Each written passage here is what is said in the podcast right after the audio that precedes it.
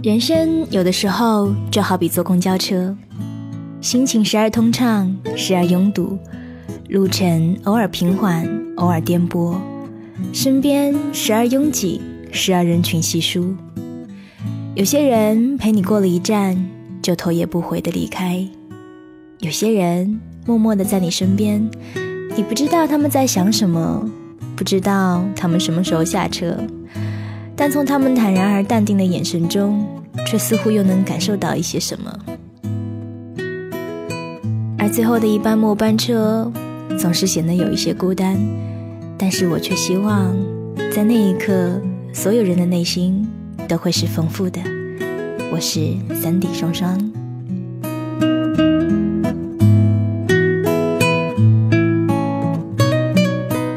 对于坐公交的感受，在我心里。总是充满矛盾的。我只会痛恨那一种充满着各种浓烈味道，且需要长途跋涉、辗转几个小时的公车。不过，相信也不会有多少人喜欢。对于那一种充斥着无法阻隔的喧闹，我始终无法心平气和地去接受和喜欢。我想，这应该是我大学里最最痛苦的事情，没有之一。不过那个时候。我总是会乐观的告诉自己，人生嘛，难免遇到些许坎坷，必须自己独立的去面对。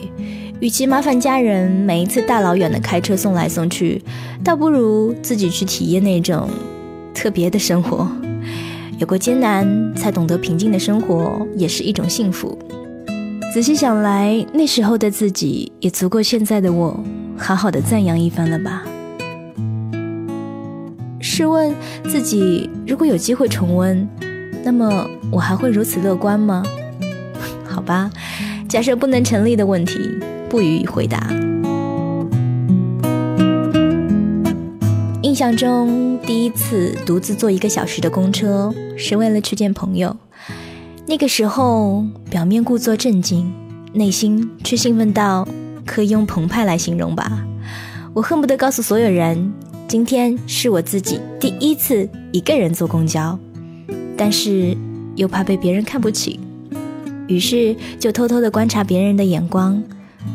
而事实上，对于别人而言，你不过是一个不起眼的陌生人。如果没有记错的话，第一次坐的那个座位，就是至今自己都最喜欢坐的那个靠窗的位置。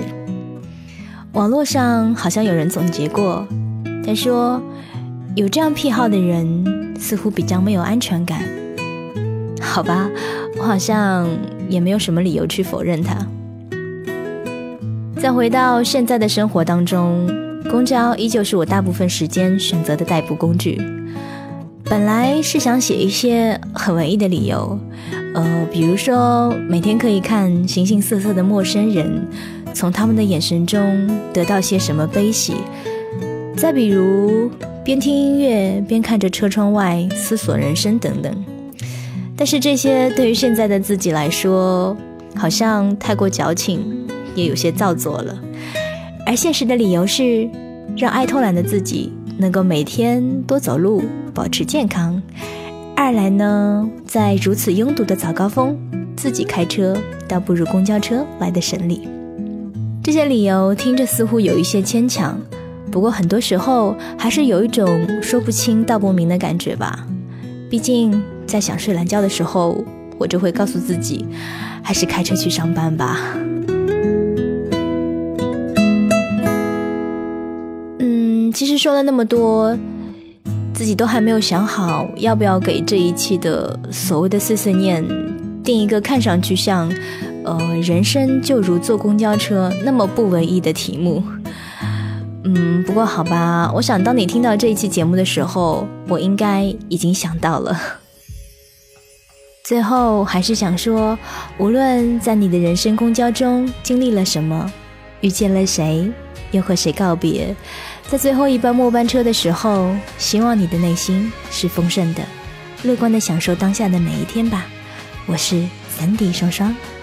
二零一二年十一月十日。谁不想往你走不转弯的直线？谁不希望今天是完美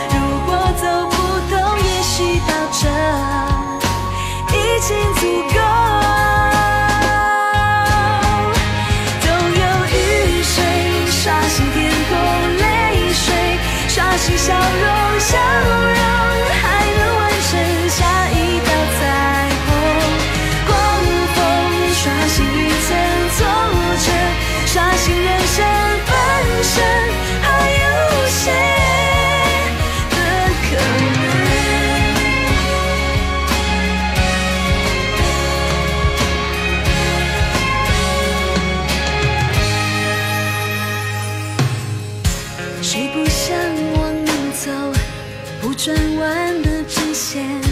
谁不希望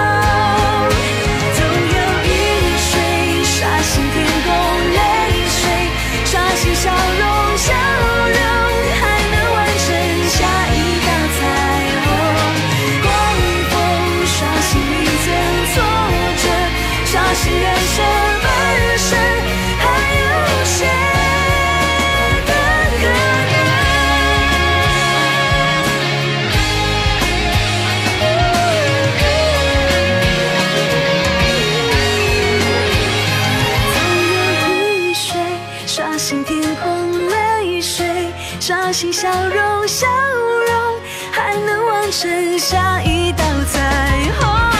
狂风刷新云层，挫折刷新人生，本身。